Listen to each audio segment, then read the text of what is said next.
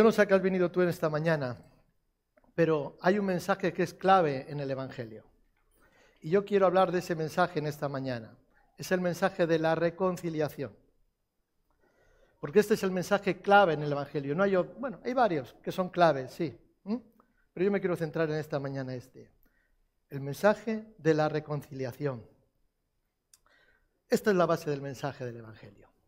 Esta es la base del mensaje que Jesucristo nos dejó a su pueblo, a la iglesia, lo dejó a la humanidad.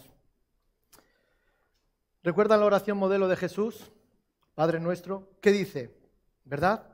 Padre nuestro que estás en los cielos, santificado sea tu nombre. Esta mañana lo compartíamos aquí.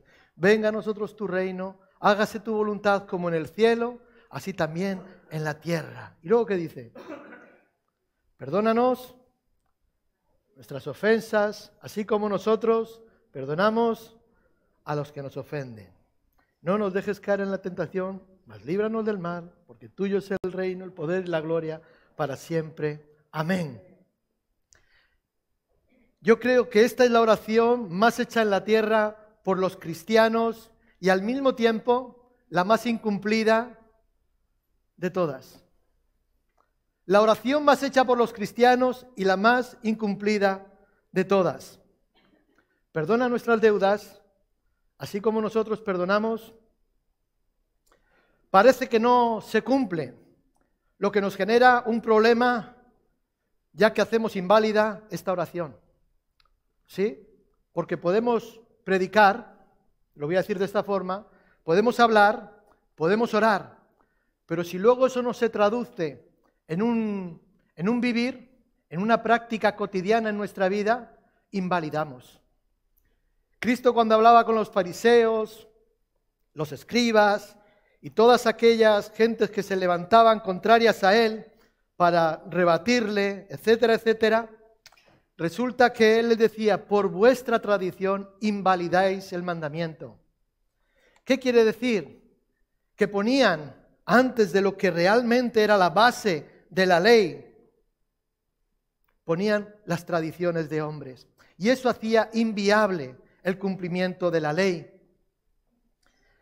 Esa oración acaba con una sentencia que es importante para nuestra felicidad, y es el perdón.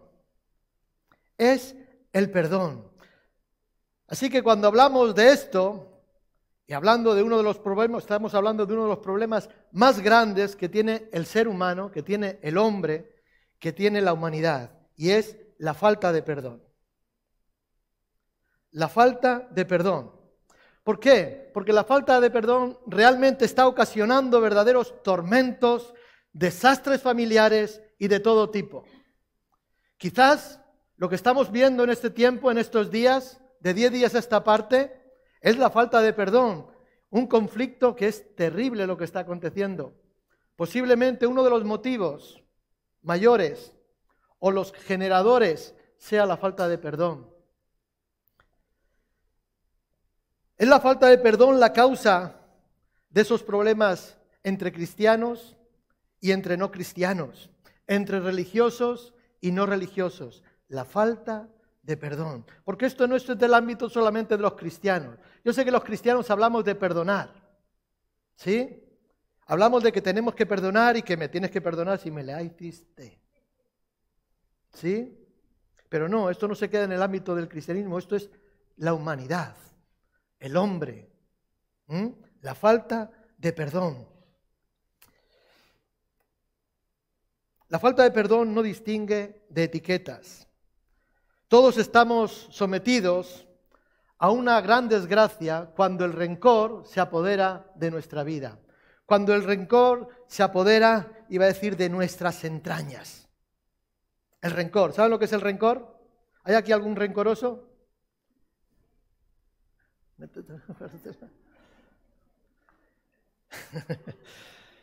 Cuando no somos capaces de identificar la falta de perdón como el motivo mayor de nuestras desgracias.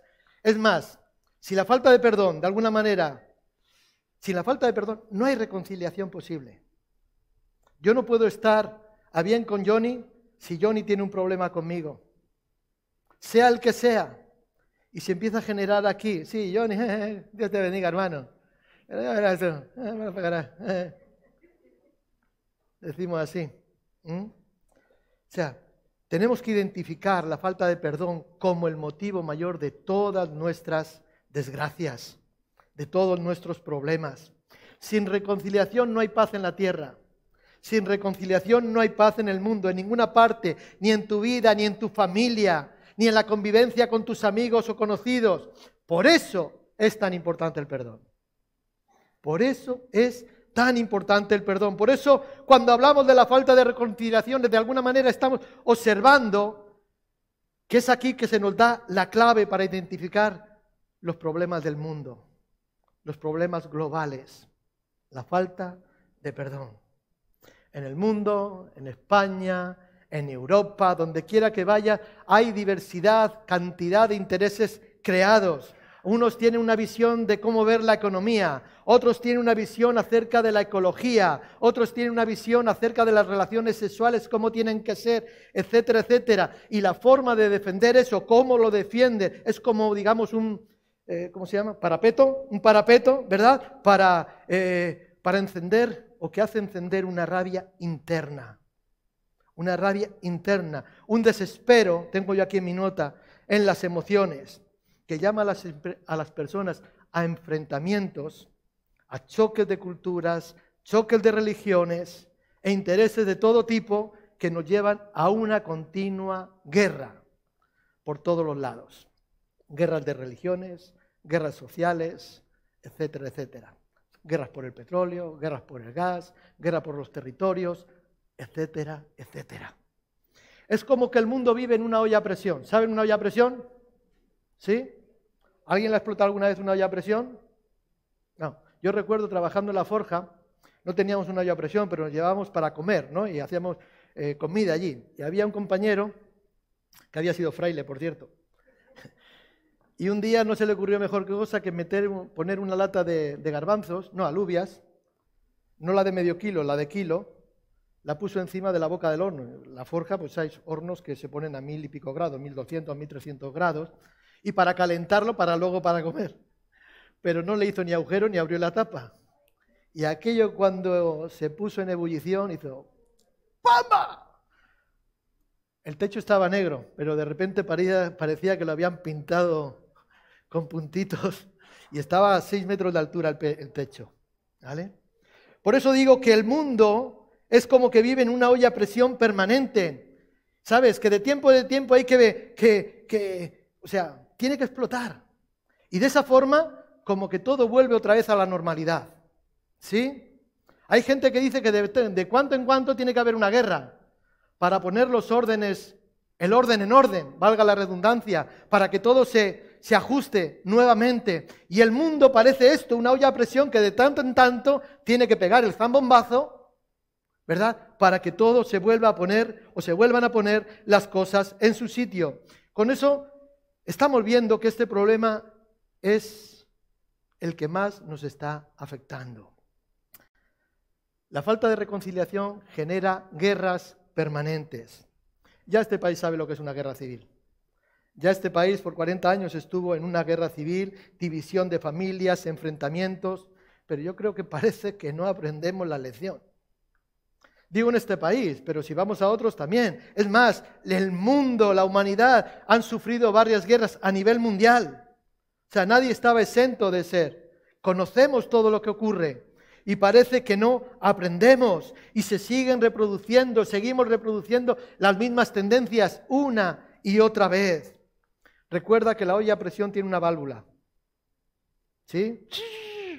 Se pone a silbar de repente. Una válvula de escape. Si no, explota. La historia demuestra que esto se repite una y otra vez, pero nosotros podemos pensar o pensamos que no nos va a pasar. ¿Cuántos han pensado? No, no va a pasar. Hasta que pasa. Hasta que pasa. Y la realidad es que a veces pasa. Y parece que pasa cuando menos te lo esperas. El viernes creo que fue, hablábamos aquí, decíamos que esta es la realidad. Y yo les compartí a los hermanos estando ahí que recuerdan el tiempo de la pandemia, cuando llegamos a marzo, en esta fecha, en estos días, que nos dijeron se tienen que quedar en casa indefinidamente hasta que todo esto vaya pasando. ¿Cuánto tiempo estuvimos? ¿Dos meses o no se recuerdo? ¿Eh? Tres meses, fíjate, tres meses. ¿Cómo pasa el tiempo? De repente, de un día para otro, estábamos todos haciendo nuestra vida normal, pero de repente cambió. En seis, siete días todo empezó a desmoronarse y nos confinaron. En diez días, en un mes anterior, de aquí a un mes atrás, todo parecía que estaba bien. Había dudas, había sonidos, como entonces también. Pero de repente, ¡pum! El Putin este se coge la que ha pollito. Inesperadamente o esperadamente, pero de repente estamos otra vez inmersos en una duda, en una incertidumbre, esperando que la olla a presión explote. No pasa hasta que pasa. Permitimos raíces de amargura, rencor entre nosotros por la falta de perdón y dejamos que el tiempo pase. ¿Sabes? Hay veces que pensamos, cuando decimos esto, bueno, ya pasará el tiempo, que el tiempo lo cura todo. Mentira cochina. El tiempo no cura nada. O sea, el tiempo no cura nada. Puede, olvidar, puede ayudar. Te has dado un golpe en la cabeza y se te han olvidado las cosas, ¿no? De repente que recobres la memoria y te acuerdes otra vez, pero poco más. El tiempo no cura nada. ¿verdad? Quizás te diste un golpe y se te olvidó lo que hiciste, el daño o no sé, o cualquier cosa, ¿no? Que le debía el dinero a tu vecino. Y no, que me dio un golpe en la cabeza y se me olvidó, ¿verdad? Pero el tiempo no cura nada. Lo que cura es el perdón. Lo que cura es el perdón. Y sin perdón no se pueden arreglar las cosas. De esto nos enseña la palabra de Dios y lo encontramos en el Evangelio capítulo 18, donde quiero leer. Ahí dice a partir del versículo capítulo 18.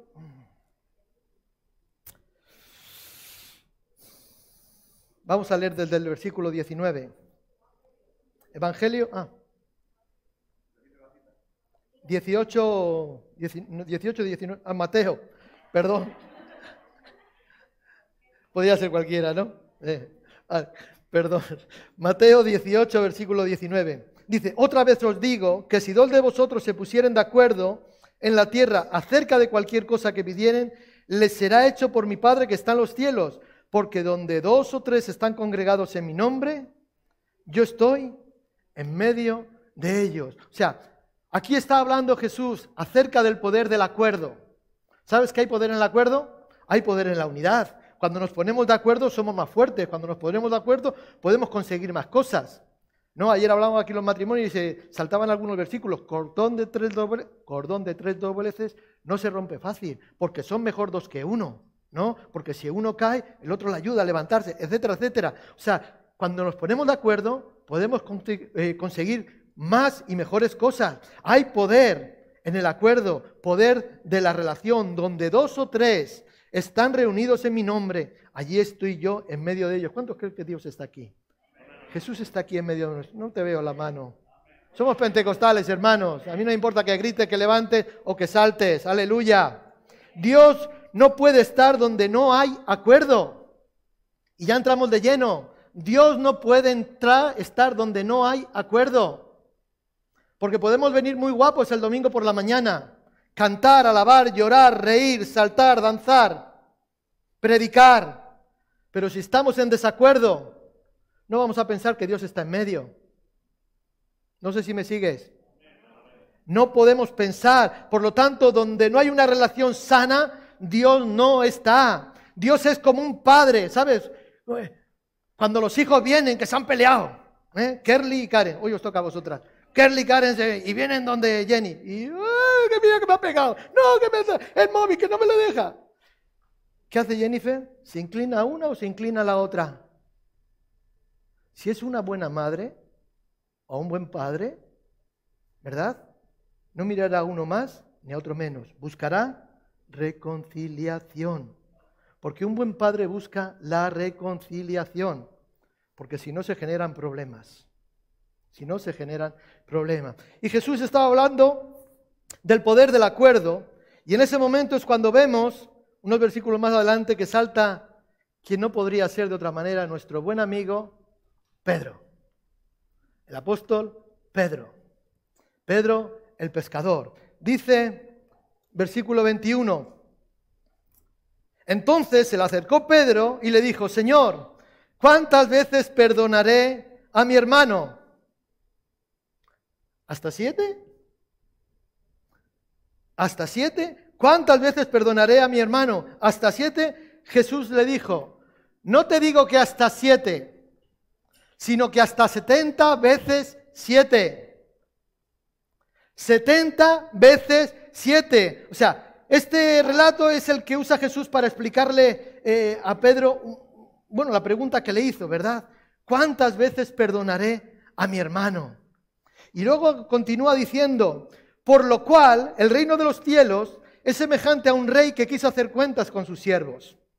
Y comenzando a hacer cuentas, le fue presentado uno que le debía diez mil talentos. A este, como no pudo pagar, ordenó su señor venderle, y a su mujer e hijos, y todo lo que tenía, para que se le pagase la deuda. Entonces aquel siervo postrado le suplicaba diciendo, Señor, ten paciencia conmigo, yo te lo pagaré una parte. Todo. Yo te lo pagaré todo.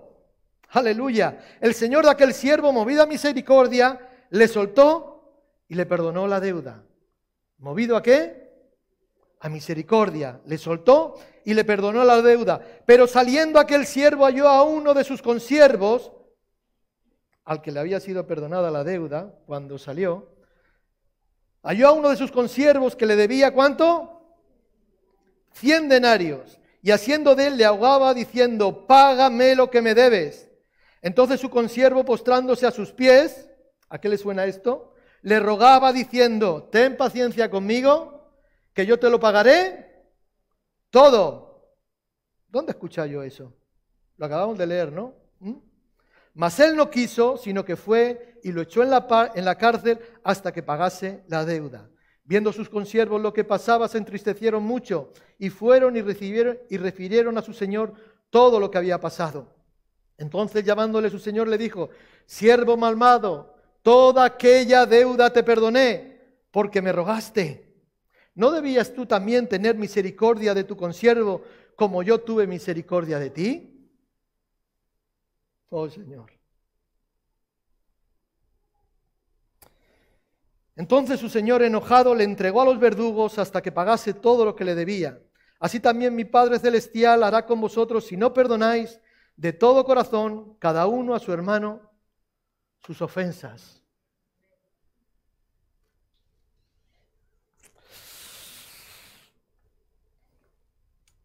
¿Cuántas veces perdonaré a mi hermano?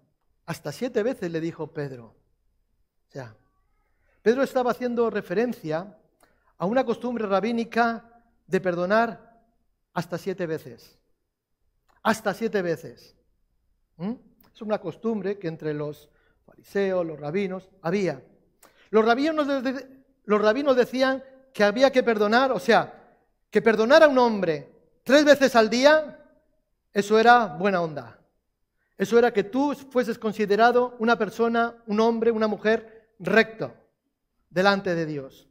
Si tú perdonabas a una persona tres veces al día, aunque ellos tenían costumbres que hasta siete veces, ¿no? Por eso Pablo, Pedro, perdón, hace referencia a esta. Yo no sé por qué, parece ser que a lo mejor Pedro tenía algún problema con alguno de los discípulos y salta con esto. Porque qué pregunta hay en medio del acuerdo y salta con esta situación. ¿Mm?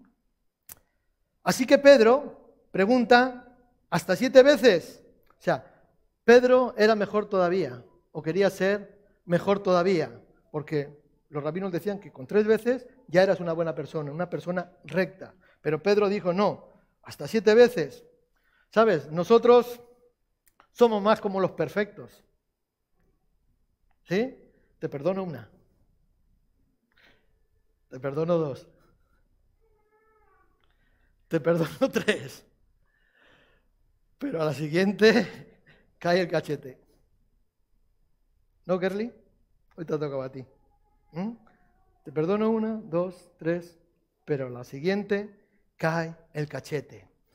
Creo que perdonar tres veces al día para nosotros es toda una heroicidad.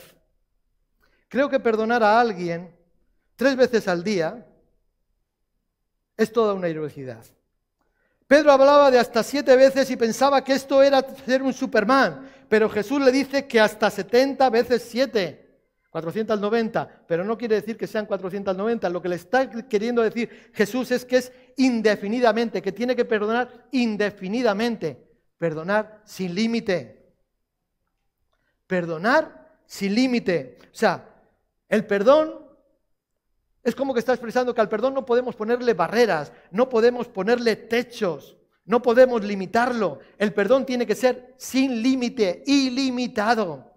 Gloria al Señor. Entonces Jesús le explica de alguna manera cómo funciona esto y le habla acerca de la parábola que acabamos de leer. ¿Qué decía la palabra? Un consiervo, perdón, un siervo había acumulado una deuda terrible. Una deuda terrible y ese siervo a su vez tenía un problema con un consiervo que también le debía a él algo. Sí, Pablo, me debes un millón de euros.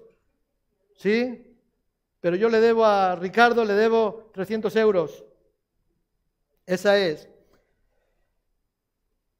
para reflejar lo que significa el perdón, tiene que ver con el hecho de que aquel Señor le perdonó una deuda de, ¿cuánto? Diez mil talentos. Diez mil talentos. ¿Sabes cuántos son diez mil talentos? 60 millones de denario. 60 millones de denarios. Quiere decir que eran 164.383 días de trabajo. 160, ¿cuántos son 164 mil? Muchos años que no los vamos a vivir. O sea, era una deuda impagable, una deuda inmensa. Pero este hombre pidió misericordia. ¿Qué otra cosa podría hacer? Lo llevaron a la cárcel, su mujer, sus hijos, todo lo que tenía le fue quitado. ¿Qué podía hacer? Pedir misericordia. Es como cuando un hijo viene ¿verdad? Dice, no, no lo voy a volver a hacer más. Y viene llorando, no, no, te prometo que no lo voy a volver a hacer más. Por esta. Por esta.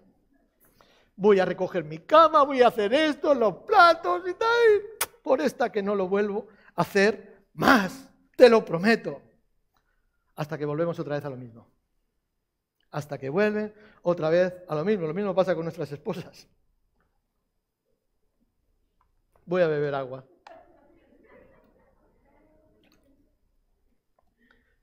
Perdóname, no te quiero hablar así, perdóname, lo siento, perdóname. ¿Mm? Eso dura hasta la noche. Cuando a la cena le falta la sal, o yo qué sé. ¡Ay, dime sal, la cocinera! Dura poco, dura poco. O sea, entonces nos miramos a nosotros mismos y pensamos, ¿cómo vamos a pagar nosotros esa deuda. Esa deuda. ¿Cómo vas a pagar tú y yo esa deuda? ¿Qué es lo que pasó? El Señor le perdonó. La Biblia dice que usó de qué? De misericordia. Entonces, la misericordia libró a este hombre de una hipoteca inmensa, porque estaba hipotecado. ¿Cuántos están hipotecados? Uno, dos, tres, cuatro, cinco, seis, bueno, ¿te gustaría que os quitasen la, hipoteca? A este se la quitaron. Yo también. Yo también. Pero los bancos no quitan hipotecas. Lo siento. Los bancos no quitan, no perdonan las hipotecas. Dios sí. Dios sí perdona las hipotecas. Amén. Porque si la hiciste, la tienes que guardar. Aquí estamos hablando de una parábola que refleja lo que yo te quiero mostrar o ilustrar en esta mañana. Hay un nivel, este nivel en el que yo me encuentro ahora, podríamos decir que este es el nivel de la justicia. Te lo digo de otra forma, el que la hace, la paga. ¿Sí? El nivel de la justicia, el que la hace, la paga. Las deudas se tienen que pagar. El piso, la hipoteca, la va a tener que pagar, yo también. ¿Sí? Porque si no, ¿qué van a ocurrir? Te la van a quitar. Si no, a la cárcel. Eso es lo que la justicia reclama, el pago de una deuda.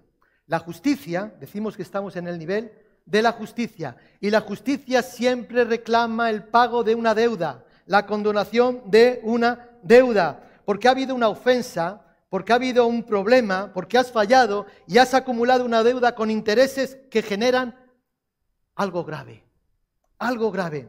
En este nivel, este hombre dice que pidió qué? Misericordia, porque la justicia decía, paga, y como no pagas, a la cárcel, tú y todo lo que tienes, hasta que no lo cobremos. Pero este hombre en ese nivel pidió misericordia. ¿Y qué hace el buen hombre? ¿Qué hace este señor con él? Lo eleva a otro nivel. ¿Cuál nivel? Así me voy a caer. Al nivel de la misericordia. Está el nivel de la justicia y este hombre le perdona toda la deuda y automáticamente lo eleva a dónde? Al nivel de la misericordia. ¿Me siguen? En este nivel, en este nivel, tú y yo estamos perdonados. En este nivel, tú y yo se nos ha quitado un peso de encima que se llama pecado. Que esa es la deuda que teníamos contraída con el cielo, con Dios el Padre. Ahora podemos rehacer nuestra vida como la hemos rehecho muchos. Ahora podemos comenzar de nuevo. Ahora podemos reempezar, iba a decir reempezar, eso no está bien dicho. Recomenzar, empezar de nuevo. ¿Por qué? Porque ya no tenemos la deuda. Porque el buen Señor nos elevó al nivel de la misericordia. ¿Me siguen? Al nivel de la misericordia. Por lo tanto, yo ahora soy perdonado. Yo ahora he sido limpiado y esto me da la oportunidad de comenzar de nuevo una nueva vida. ¿Sí? Eso es lo que ha ocurrido con muchos de nosotros, con la mayoría de los que estamos aquí, que estábamos muertos en delitos y pecados, apartados de Dios, pero Dios nos elevó por gracia al nivel de la misericordia y hemos podido comenzar de nuevo una nueva vida con el Señor. Amén. Ahora, ¿qué ocurre? Que este hombre cuando estaba subido en el nivel de la misericordia, cuando a él se le había perdonado todo, de repente pasa su colega por al lado. ¿Eh? Y se acuerda, me debe 300 euros. ¿Cuánto le debía? 100 denarios. 100 denarios, o sea, que calculo, o sea, tres meses de trabajo. Un denario era el sueldo de un día, tres meses de trabajo, 90 días más o menos, ¿no? ¿Sí? La tesorera, más o menos ahí, ¿no? Tres meses de trabajo. Y entonces, tú que estás en el nivel de la misericordia, de repente te acuerdas, ves a tu colega que te debe, tú estás aquí, se te ha perdonado una gran deuda y dices, me debe, ¡eh! Págame lo que me debes, págame lo que me debes. ¿Y qué haces? Te bajas del nivel de la misericordia y te pones al nivel de la justicia. Y hemos dicho que en el nivel de la justicia, la justicia reclama el pago de una deuda. ¿Mm? ¿Me siguen? Le apretas el cuello hasta que pague todo, pero este parece ser que no tenía con qué pagar tampoco esos 100 denarios. Quizás tendría problemas, todos tenemos problemas. El otro día decíamos que a veces parece como que llueve sobre mojado, ¿no? Es que no alcanza, que me he quedado sin trabajo. Bueno, y encima después se te rompe la lavadora. Y no falta poco que llamas al técnico de la lavadora cuando eh, se te rompe el coche y parece que todo viene acumulado y dices, pues no lo siento, no tengo para pagarte. Este le apretaba el cuello y lo llevó a dónde? A la cárcel. O sea, ¿qué hizo este? Se bajó del nivel de la misericordia para exigir justicia. Se bajó del nivel de la misericordia para exigir justicia. Ahora, eso llegó a oídos de quién? Del Señor.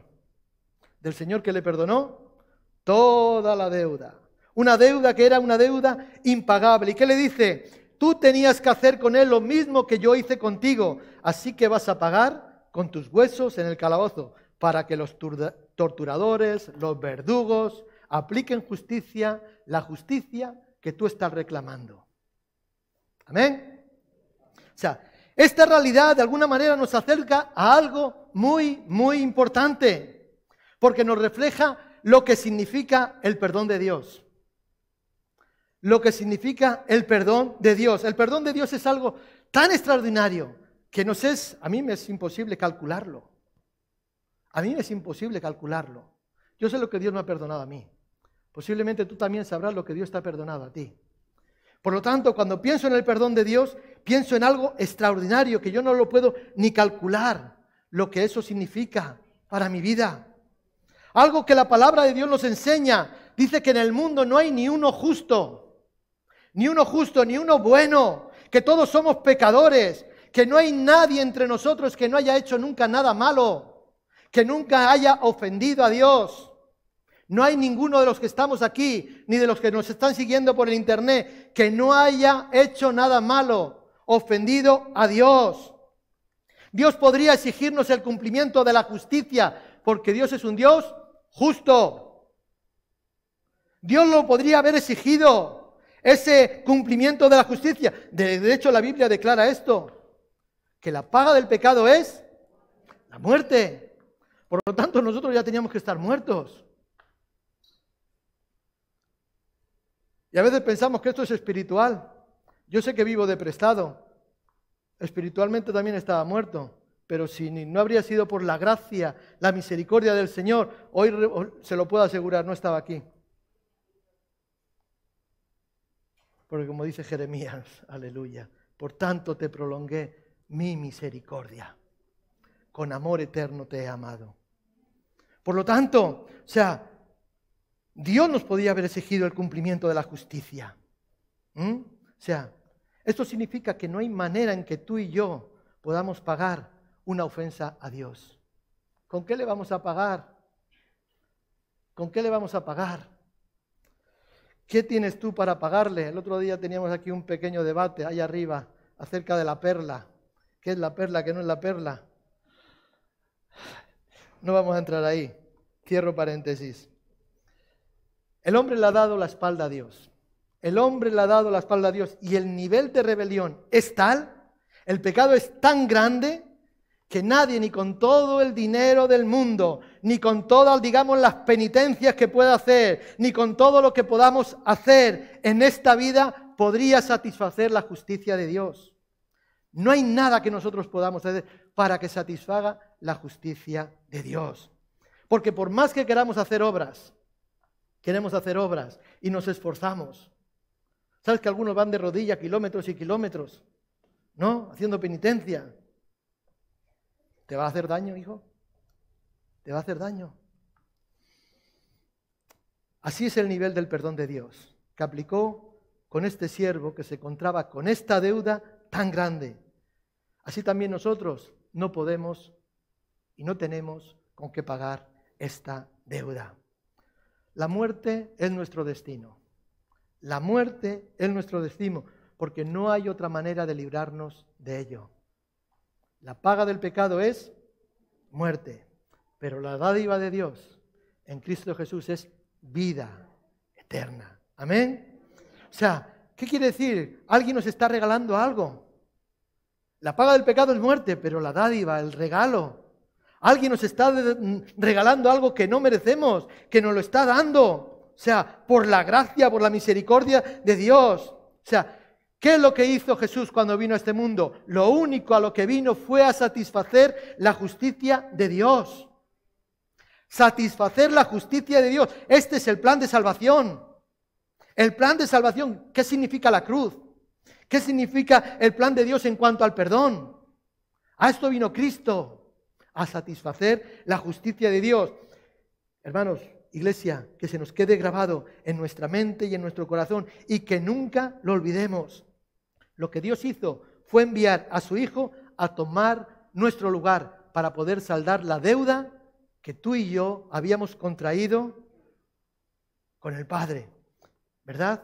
Y con el nivel que lo pagó, lo hizo. ¿Cómo? Con su propio cuerpo, con su sangre, con su muerte que nos correspondía a nosotros. No, no, no, te correspondía a ti y me correspondía a mí estar en esa cruz. Pero Él tomó la cruz, ¿verdad? En sustitución de cada uno de nosotros. Dice en Colosenses capítulo 1, versículo 20, dice, por medio de la cruz trajo reconciliación con todas las cosas, haciendo la paz mediante su sangre. Y vosotros que erais extraños y enemigos en otro tiempo, os ha reconciliado. Por eso Recuerdan el profeta Isaías 500 años antes de, de ese hecho de que Cristo muriese en la cruz, dijo, ¿verdad? Traspasado por nuestros dolores, quebrantado, como oveja fue llevado al matadero, no abrió su boca. Por sus llagas fuimos nosotros curados. O sea, Jesús tomó nuestro lugar, nuestro lugar. ¿Sabes? La justicia de Dios nadie se la puede saltar. Nadie se la puede saltar. Hay algunos que se la quieren saltar, que quieren pasar inadvertidos, pero no, nadie se la puede saltar. Ante Dios no hay impunidad. ¿Sabes lo que es la, impunidad? Que no te pueden decir nada malo, que no te puede imputar ningún delito. No, ante Dios no hay impunidad. Nadie salta a la justicia de Dios.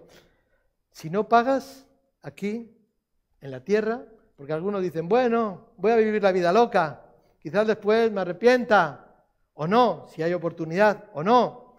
Pero yo te quiero decir en esta mañana que si no pagas aquí, lo pagarás después. Si no lo pagas en vida, en esta tierra, lo pagarás después, después de la muerte, en la eternidad. Dios nos va a exigir los cuartos, nos va a reclamar los cuartos, ¿verdad? A todos nosotros, salvo que nos hayamos reconciliado con Dios. ¿Y cómo nos reconciliamos con Dios? Aceptando a Cristo como nuestro Señor y Salvador, el único que fue capaz de saldar la deuda. A los que creyeron en su nombre les dio poder de ser hechos hijos de Dios. Amén.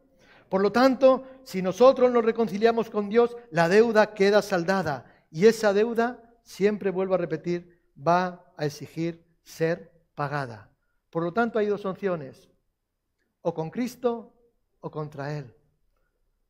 O aceptas a Cristo o le das la espalda a Cristo y continúas con la deuda. La ira de Dios no es para ahora, es para aquellos que no aceptan el pago de la deuda que fue la muerte de Jesús en la cruz del Calvario.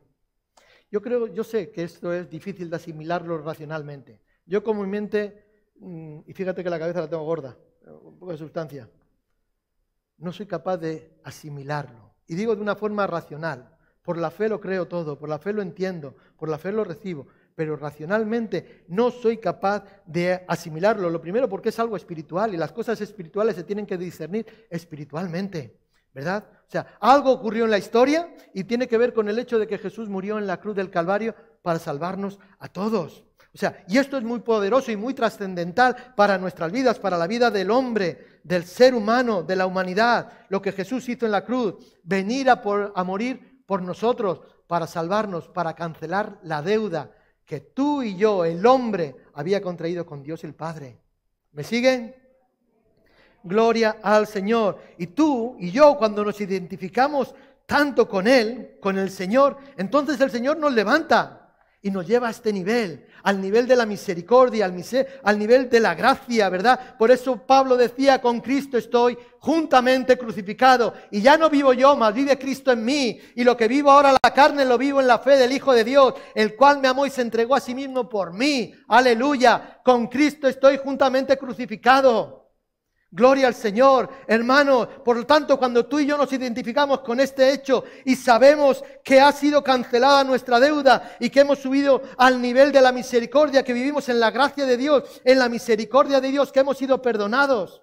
Hermano, esto nos levanta y entonces podemos vivir, porque en este nivel de la misericordia hay libertad, en este nivel de la misericordia hay perdón, hay sanidad. Aleluya, por eso dice que ya fuimos sanados. O sea, Él me libró, me liberó del rencor que había en mi vida, del odio, de los temores, de la amargura. Esa amargura ya no me sostiene, ya no tiene poder en mí. Porque Cristo me limpió y me subió al nivel de la misericordia y quitó todo ese peso, todo ese pecado. ¿Verdad? Sentirse perdonado es vivir.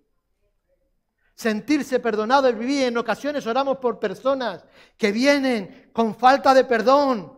Y bueno, Terrible, terrible, porque no viven, están muertos en vida, muertos en vida. Hermanos, este nivel de la misericordia abre los ríos de Dios. Solemos cantar, abre los cielos sobre nosotros. Hay un río que está fluyendo sobre mí. ¿Sí? Pues el nivel de la misericordia abre los ríos de Dios, hace que podamos vivir día a día en este nivel. Porque muchas veces buscamos las bendiciones de Dios, que Dios nos bendiga, que Dios nos dé, que Dios me sane, que Dios me libre, que Dios me ayude, que Dios me dé un trabajo, que Dios me dé una economía, que Dios me dé un esposo, aleluya. Para las que están en, necesidad, gloria al Señor. ¿Quieres que Dios te bendiga? Nivel de la misericordia. En este nivel hay todo eso. Gloria al Señor. ¿Sabes? Es imposible que Satanás de alguna manera actúe ¿Por qué? Porque Él no sabe de misericordia. En este nivel, Satanás no puede actuar en ti ni en mí. Él no conoce de misericordia. Él conoce de justicia. Él es el fiscal acusador que te señala y te recuerda tus pecados.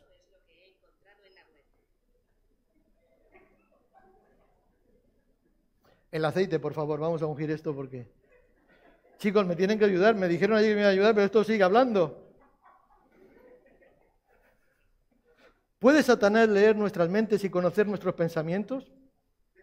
Google. No entiendo. Vale, ya está. Me tienen que ayudar, por favor. Esto habla, no sé, habrá que ungirlo. Decíamos que es imposible que Satanás actúe en el nivel de la misericordia, porque él no conoce, no sabe de misericordia. Satanás opera en el nivel de la justicia. ¿Por qué? Porque aquí opera ojo por ojo, diente por diente, me la hiciste, me la pagas. Me la haces, yo te la voy a hacer mayor. En este nivel de la justicia opera eso. Y Satanás anda libre, se goza y se mueve con libertad en este nivel. Pero recuerden que el Señor nos ha elevado al nivel de la misericordia. No nos bajemos de este nivel. No nos bajemos de este nivel se levanta, ¿verdad? En el nivel de la justicia, un espíritu de resentimiento, un espíritu de venganza, ¿verdad? Y algo nos hace que, pronto nos lleva a una continua guerra, batalla, disputas, etcétera, etcétera. Esposos con esposas, padres con hijos, hijos con padres, eh, eh, obreros con jefes, ovejas con pastores, yo qué sé. A una continua y se levanta un deseo de muerte, un deseo de odio que al final hasta nos queremos matar entre nosotros, como vemos que está ocurriendo. Pensamos que no pasa, hasta que pasa. Y ahí es donde a veces vemos extrañas reacciones que, nos, que, que, pensamos que, bueno, que vemos que las personas se convierten como en monstruos, porque nos preguntamos cómo puede ser que actúen de esa forma, de esa manera, ¿verdad? Claro, cuando el odio actúa en una persona, ¿verdad? En la vida de una persona, cuando la amargura se apodera del corazón de una persona, la persona se vuelve loca, se trastorna. Ahí es donde actúan los demonios. Ahí es donde actúan los demonios. Hay un mundo espiritual oscuro. Un mundo espiritual oscuro. Algunos dicen, no, energías negativas. Qué tonterías de energías negativas. Los mismos demonios del infierno actuando, obrando en libertad, cuando se gozan, sembrando amargura, sembrando odio, sembrando ira, sembrando división. Los mismos demonios, iglesia. Los mismos demonios obrando en aires donde hay falta de perdón. Se frotan las manos. Ya está. Ya está. Luego viene a calentarte el oído ya está. Se frota las manos. Otro. Satanás no sabe lo que es la misericordia. Siempre va a buscar venganza. Siempre va a buscar que te vengues, que odies, que mates. Por eso algunos se sorprenden, ¿verdad? Pero si era mi vecino. Yo nunca pensé que podría hacer esto. Ha matado a la mujer, ha matado a los hijos. Pero él no se ha quitado la vida. Yo nunca pensé que podría hacer esto. Pero pasa, o no lo vemos cada día en la televisión. A mí no me va a pasar. A mí no me va a pasar. ¿Hasta que pasa? La falta de perdón. Y nos encontramos que cualquiera, ¿cuántos estamos aquí? ¿100? No más, ¿cuántos? ¿150, 180, los que sean? Cualquiera de los que estamos aquí podemos hacer cualquier cosa. Cualquier cosa. Todo fruto del rencor, la amargura, la falta de perdón nos lleva al suicidio al extremo que no puedes llegar, o sea, o que piensas que no puedes llegar, que a ti no te va a pasar. Vuelvo a repetir, hasta que pasa. Tenemos que ser libres del rencor. Tenemos que ser libres de la amargura, porque si no, no vas a ser feliz. No vas a ser feliz en, tu vida, vas a destruir tu vida. Y no solamente la tuya, sino la de todos los que te rodean. No puedes renunciar a esta oportunidad que el Evangelio te está ofreciendo, mi hermano, mi amigo querido. No podemos renunciar a esta oportunidad. El Evangelio ofrece un mensaje de, reconciliación y este mensaje tiene que ser abrazado por todos. Tiene que ser abrazado. Gloria al Señor. De ahí que cuando empiezas a pensar lo que esto significa, mira, para mí es algo tan poderoso que no puedo dejar de soltarlo, de hablarlo, de proclamarlo como una verdad que, que me lleva a cambiar mi vida. Cuando yo entiendo esto, esto cambia las vidas. Cambia tu vida en todo el aspecto. Y en todo el aspecto, en todos los motivos, en todas las áreas de tu vida, la cambia. La manera de enfocar mi relación con los demás, etcétera, etcétera. Todo cambia. Recuerdo un recién convertido, aleluya, Señor. Recibí el bautismo del Espíritu Santo a los tres, cuatro meses, no recuerdo, yo para las fechas soy malo. Y Dios ahí me cambió mi vida totalmente. Aquello fue un, bueno, hasta hoy. Pero en esos meses anteriores yo había aceptado a Cristo, yo había sentido el perdón de Dios, pero todavía mm, había un valenciano, este había sido atracador de bancos, tío así más grande que, grande, más grande que Pablo, un, armario. Y yo estaba siempre a la gresca con él, yo le miraba así, siempre discutiendo, siempre tal, siempre me picaba y yo le picaba más. No le podía picar mucho porque se me pegaba a mí, ustedes me entienden, ¿no? Pero ya sabe, a veces los pequeñitos parece que nos venimos arriba. El día que recibí el bautismo del Espíritu Santo, a partir de ese día, este hermano venía, me decía, Javi, ¿qué te pasa? Te veo raro. Y no sé, me daba por llorar. No sé, me daba por llorar. Íbamos a la furgoneta y me daba por llorar. ¿Y qué te pasa? No sé. Y ya no discutía con él y dice, te veo cambiado. Dice, sí, yo también te amo, hermano. Claro, tu vida cambia, diferente. Hay un nuevo enfoque. Cuando tú entiendes esto y abrazas esta verdad, te lleva a cambiar tu vida. Porque muchas veces estamos viendo aún que nuestra familia se destruye, nuestra vida se destruye, todo lo que está a nuestro alrededor, nuestras relaciones con amigos, ¿verdad? Se destruyen quizás porque algo pasó, algo te hicieron, alguien te dañó, alguien te abusó, alguien te violó, te violó, alguien te traicionó. Algo pasó. ¿eh? O sea, toda ofensa al final, ¿qué ocurre con toda ofensa? Que genera una deuda. Toda ofensa genera una ofensa. Todos hemos sido ofendidos. Yo he sido ofendido. Muchas veces. Y seguramente yo he ofendido más veces de las que yo he sido ofendido. Seguramente. ¿Mm? Pero eso te quiero decir que toda ofensa al final genera una deuda. Que si esa deuda no es saldada, vas a quedar en, en el nivel donde exiges que el cumplimiento del pago de la deuda. El pago de la deuda. Lo que me hiciste, me lo tienes que pagar. Tú la hiciste, tú vas a tener que pagar. Y te quedas en ese nivel, ¿verdad? De una deuda que te ha generado la ofensa. Y en esto estamos todos, todos hemos, todos hemos ofendido, todos hemos fallado y también nos han ofendido. Todos en algún momento hemos sido perpetradores, ¿está bien dicho eso? ¿Sí? Perpetradores, ¿no? Los que hacen, los que... ¿Eh? Un atentado, ¿no?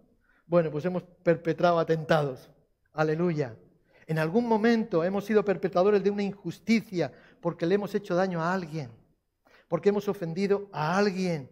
Pero también en algún momento a nosotros nos han hecho lo que nosotros hicimos a otros, quizás. Así que todos somos al mismo tiempo víctimas y culpables.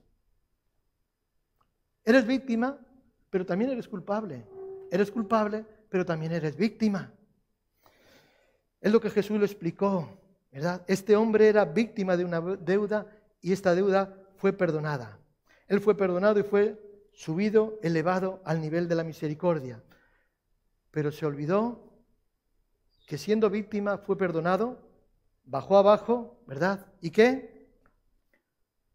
Se convirtió en perpetrador. Perpetrador. Se nos va a quedar la palabrita. Perpetrador. Esto es lo que quiero traer en esta mañana, iglesia. Decíamos al principio que este es uno de los mensajes claves del Evangelio. Uno de los mensajes claves del Evangelio. Sin este mensaje, si tú no entiendes este mensaje, si tú no recibes este mensaje, no entiendes nada del Evangelio. Sin este mensaje en nuestras vidas, no entendemos nada de lo que implica el Evangelio de Jesucristo. Nada. Tu religión no sirve para nada. Tu Biblia no sirve para nada. Este culto no sirve para nada si nosotros no entendemos lo que, lo que implica este mensaje de la reconciliación, del perdón. Gloria al Señor. O sea, ¿por qué? Si no entendemos por qué Dios, o sea, el perdón de Dios, perdón, no hay salvación. Si tú no lo entiendes, no hay salvación. Porque no hay otra forma de poder entenderlo, ¿verdad? No hay sanidad, no hay futuro. O sea, si no entendemos la salvación, estamos perdidos. Estamos perdidos, condenados. Y la ira de Dios viene sobre nosotros. La ira de Dios viene sobre nosotros por la falta de perdón. Necesitamos entender que Dios nos ama. Necesitamos entender, iglesia, que Él se entregó por nosotros para darnos vida, que envió a su Hijo Jesucristo en la cruz para que tú y yo fuésemos libres de esa deuda. ¿Sabes aquel que te dañó? Aquel que te abusó, aquel que te traicionó, que te engañó. ¿Verdad? Que seas libre de esa deuda. Dios nos ama y dio a su Hijo para que fuésemos reconciliados con Dios, porque de tal manera amó Dios al mundo, que ha dado a su Hijo, para que todo aquel que en Él cree no se pierda, mas tenga la vida eterna. Los que un día fueron víctimas, ahora se convierten en agresores. Y se produce, digamos, un círculo vicioso, un bucle terrorífico, ¿verdad? Que nos, o sea, que de alguna manera nos está autodestruyendo, iglesia. Autodestruyendo. O sea, y yo te desafío en esta mañana, iglesia del buen pastor, y aquellos que nos están viendo y que nos están escuchando, a que renuncies, a que cortes toda maldición sobre tu casa, a que cortes toda maldición y renuncies sobre tu familia, sobre tu hogar, sobre esta ciudad, sobre este país, a que renunciemos y que aceptemos, o sea, que no aceptemos esa espiral que nos lleva a ese bucle, que nos lleva a un desastre continuo. Esa espiral de odio, de rencor, de amargura. Renunciemos a eso en el nombre de Jesús. Eso estoy hablando del Evangelio. Es algo simple. Palabras de Jesús. Ya lisa y llanamente. Palabras de Jesús. Este es el Evangelio. No es otro. Este es el Evangelio. Gloria al Señor. Por eso estoy convencido de que cuando hablamos del perdón, estamos hablando de algo que es ineludible. Algo que no se puede eludir, algo que no lo podemos esquivar, algo que no lo podemos saltar y revestirlo de religión, de apariencia. Aleluya, Señor, gracias. Gracias. Y viene aquí la vocecita y te dice, ay, mira, ya está tu hermano Johnny. Eh, ¿Dónde está? Míralo. Se cree que, se cree que va a ser pastor este. Aleluya lo revestimos de religión. No, no. No se puede vivir en este nivel pretendiendo, pretendiendo que nos paguen la deuda y al mismo tiempo desear que otros nos paguen a nosotros. No puede ser. Págame mi deuda, Señor. Perdóname. Señor nos perdona. Usué, págame lo que me debes. Si no, a la cárcel. No podemos pretender esto, iglesia. No podemos pretender esto. El perdón es algo ineludible. Esto no es posible porque si yo recibo de misericordia, yo tengo que practicar misericordia. ¿Sí? Amén. Practicar misericordia. Si yo la recibo, yo tengo que practicarla. Gloria al Señor. El perdón no es un sentimiento es que no siento perdonar. Todavía no lo siento. No siento perdonar. El perdón no es un sentimiento. Tú no puedes decidir perdonar a alguien. Porque cuando tienes odio, cuando tienes rencor, cuando tienes amargura, amargura no vas a sentir perdonar a nadie. ¿O no? ¿Te has sentido alguna vez? ¿Eh? Algunos dicen que sí. ¿eh? Otros dicen que no. Claro. No siento. Yo cuando estoy airado con alguien no siento perdonarle. No me viene ese sentimiento. Ay, te perdono. Y te está dando palos, ¿verdad? Ahí ves a los, a los croatas, digo, a los ucranianos, tirándoles bombas. Ay, te perdono, Putin. El chico que hablaba a Cristina, yo le vi la otra noche hablando en directo. Chico cristiano. Estamos en la iglesia, digo, ah, bueno, estarán refugiados a oscuras. Está... No, estamos aquí con los pastores. Digo, ah, es un cristiano. Sí, no, pero tú llevas armas. Le decía, no, no llevo armas. Aquí llevo un walkie para comunicarme con los de fuera, lo que está pasando, etcétera, etcétera. Yo ayudo en cosas logísticas pues, para llevar, para traer, buscar alimentos, esto, lo otro. Pero yo mi trabajo es orar. Es orar, decía. Tú no puedes perdonar cuando sientes odio. ¿Sabes qué hace el diablo? Te va a atrapar el corazón para que tú no perdones. Para que tú no perdones. Y cuando tú vives bajo el imperio del rencor, bajo el, imperio de la ira, de la amargura, del odio, tú vas a vivir en un tormento perpetuo.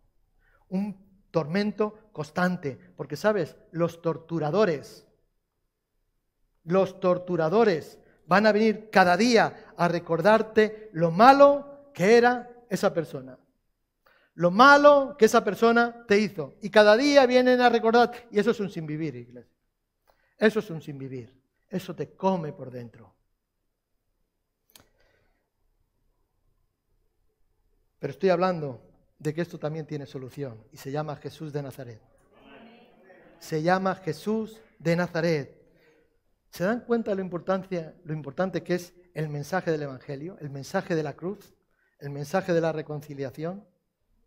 Qué importante es, iglesia. O sea, este mensaje cambia el destino de familias, cambia el destino de las personas, cambia el destino de naciones, de países, de ciudades, cambia el destino. Hoy quiero declarar aquí, delante de todos ustedes, que hoy se cancela toda deuda. Hoy se cancela toda deuda en el nombre del Señor. Se cancela todo rencor en este lugar. Se cancela toda amargura en este lugar. Se cancela todo odio en este lugar. Se cancela toda falta de perdón en este lugar. Y proclamo libertad en cada vida. Proclamo libertad sobre tu casa, sobre tu familia, sobre tu hogar, sobre tus intereses. Que venga a ti, sobre ti un espíritu de paz, que te inunde un espíritu de reconciliación y comienza a abrazar este día porque hoy comienza algo nuevo para ti. Yo lo creo. Porque aquí hay personas que no tienen falta de perdón, que les falta el perdón, que viven en amargura, que tienen rencor. Hoy cambia tu vida si tú abrazas este mensaje para ti. El perdón no es un sentimiento, es una decisión. Quiero perdonar. Quiero perdonar. Quiero perdonar. Y la, la, decisión no está, o sea, no está basada en lo que otros dicen, en lo que dice el pastor, o en lo que mis amigos dicen, o mi familia. No, está basada en lo que dice Dios. El perdón está basado en lo que el Señor dice en su palabra y nosotros tenemos que ser practicantes de su palabra. Tienes que perdonar y perdonar por fe. No hay otra forma. No hay otra forma. Saben, a mí me operaron de niño aquí la apendicitis. Ahora les hacen un cortecito y no hace nada. Pero a mí dejaron aquí un corte, madre mía. Encima con esto se arruga y se pone ahí feo. Cada vez que lo veo me acuerdo. Ya no me duele, pero me acuerdo. Me acuerdo que aquella tarde estaba sentado comiéndome un bocadillo allí en el portal de mi casa, al lado de la tienda de mis padres, eh, más feliz, y de repente me dio un dolor de tripas, me fui para casa, uh, aquello no bajaba, al hospital, al día siguiente me operaron de urgencia, papá, papá, pa, una vez está dolor, ay, cómo duele, ya se pasó, luego iba donde las chicas, les enseñaba, mira qué cicatriz, ay, ah, fíjate, de guerra, heridas de guerra. ¿No? Ya sabes que a los chicos les gustan esas cosas, ¿no? A los niños, pero entonces tendría 12 años o 13 años, no sé lo que tendría. Pero ya no me duele. La veo, la recuerdo, pero ya no me. Por eso digo, tienes que perdonar por fe. No es un sentimiento, es una decisión. Porque muchas veces te vas a encontrar con esa persona ¿Mm? Y te van a venir recuerdos, te va a venir y te va a decir, mmm, mírate, ahora viene el santito, pero fíjate la que te hizo. No, yo le he perdonado. Yo le he perdonado en el nombre de Jesús. En el nombre de Jesús. Creyendo que la fe de Dios libera ese poder perdonador. O sea, libera una gracia que tú y yo no podemos alcanzar y que no podemos ofrecer. Porque nosotros somos más de cortar cuello, de cortar cabezas, de quitárnoslo de enfrente, de quitárnoslos del medio. Hoy decide perdonar a quien quiera que sea, a quien quiera que sea lo que te haya hecho, ¿verdad? No te vayas de este lugar sin liberar perdón en tu vida, sin liberar perdón para aquel que te ofendió, aquel que te dañó, aquel que te abusó, aquel que te violó, aquel que te traicionó, aquel que en el momento más importante de tu vida te dio la espalda. Decide perdonar y libera tu corazón de todo rencor, de todo odio, de toda amargura. Practica la misericordia. Amén. Por lo tanto, mantente en este nivel, iglesia. Por lo tanto, mantente en este nivel. Vamos a ponernos en pie.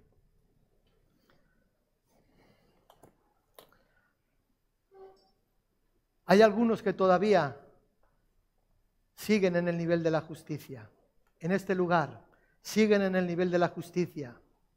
Y todavía no son capaces de perdonar las ofensas que recibieron. Pero yo quiero decirte en esta mañana, recuerda que tú también ofendes muchas veces. Es más, delante de Dios todos estamos vendidos. El rey David decía, Señor, si tú miras en los pecados, ¿quién se podrá mantener? Delante de Dios ninguno. Hay algunos que todavía permanecen en el nivel de la justicia, reclamando que les sea cancelada la deuda, que le paguen la deuda. Hay otros que están en el nivel de la misericordia, pero que en ocasiones, o quizás en este momento, te has bajado al nivel de la justicia porque alguien te ofendió. O vienen recuerdos a tu mente de que alguien te falló, alguien te traicionó. Y te bajas del nivel de la misericordia al nivel de la justicia. Cristo es el medio por el cual la justicia de Dios es satisfecha. Yo no sé si en este lugar hay alguien que no haya aceptado a Cristo como su Señor y Salvador. Es el único medio de satisfacer la justicia de Dios, aceptarle como Señor y Salvador. Si hay alguien en esta mañana que lo quiera hacer, que quiera aceptar a Cristo, por favor, ahí donde estás, levanta tu mano. Vamos a orar por ti en el nombre de Jesús. Vamos a orar por ti en el nombre de Jesús. En el nombre de Jesús, vamos a orar por ti. Si todos estamos en orden con Dios, si hay falta de perdón en tu vida, si hay odio, rencor, amargura, todavía no has perdonado, yo quiero orar por ti en esta mañana.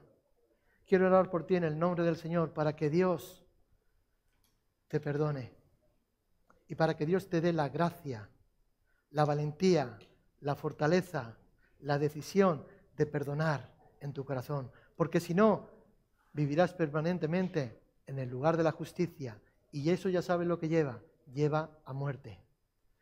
Si quieres vivir en la bendición de Dios, si quieres vivir en la gracia de Dios, si quieres experimentar la gracia de Dios en tu vida, ven a Cristo.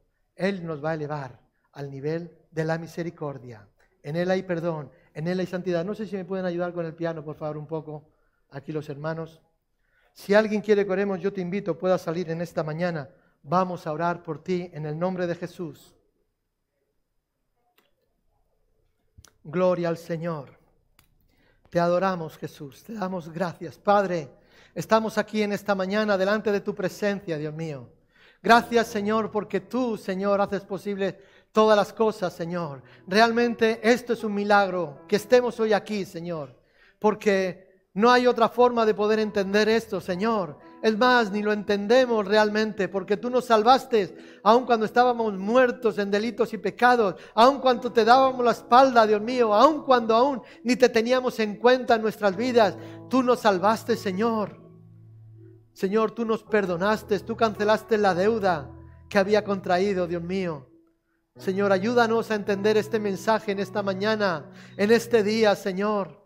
Señor, que la falta de perdón no sea estorbo o impedimento para que tú obres en medio de tu iglesia, en medio de tu pueblo, Señor. Señor, no permitas que la falta de perdón, Señor, que el diablo se tome ventaja en las vidas, Señor. Ramba sota kova kai. Ringa la koma sinda kama kai. Padre, en el nombre de Jesús, sana corazones en esta mañana, Dios mío. Libera corazones, Señor, de todo peso, de toda amargura, de todo odio, de todo rencor, de toda ira. Padre, en el nombre de Jesús, Sana corazones, sana vidas en esta mañana, Dios.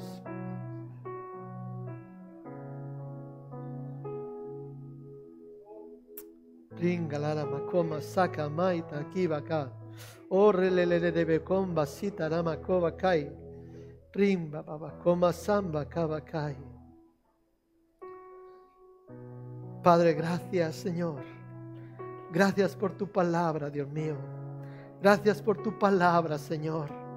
Graba este mensaje, Señor, a fuego en nuestras mentes y corazones, Señor.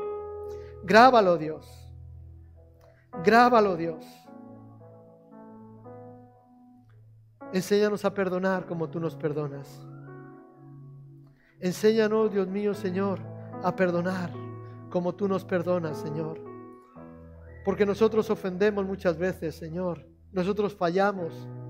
Sobre todo a ti te fallamos, Señor pero tú nos perdonaste, tú nos perdonas, Señor.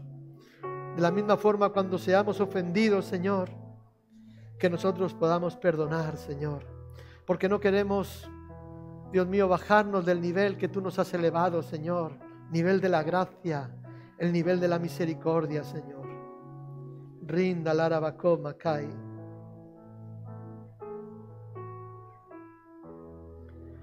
Cuando pienso en tu amor y en tu fidelidad, no puedo hacer más que postrarme y adorar. Cuando pienso en cómo he sido y hasta dónde me has traído por tu hombro de ti. No me quiero conformar, Señor. No me quiero conformar.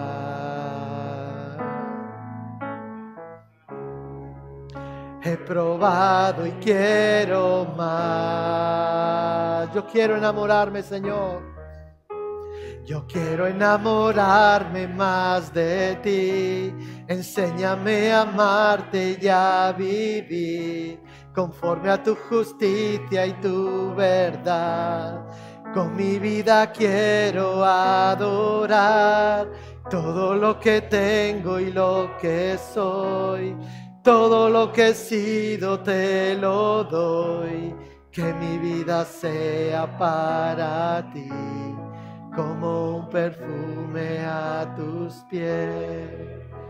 Señor, queremos ser ese perfume a tus pies, Señor. Señor, realmente estamos asombrados por todo lo que tú haces, has hecho y sabemos que harás en medio nuestro, Señor. Que podamos permanecer en ti cada día, Señor. Ayúdanos, Jesús. Ayúdanos, Señor. En el nombre de Jesús te lo pedimos, Señor. Amén. Amén. Y amén. Aleluya.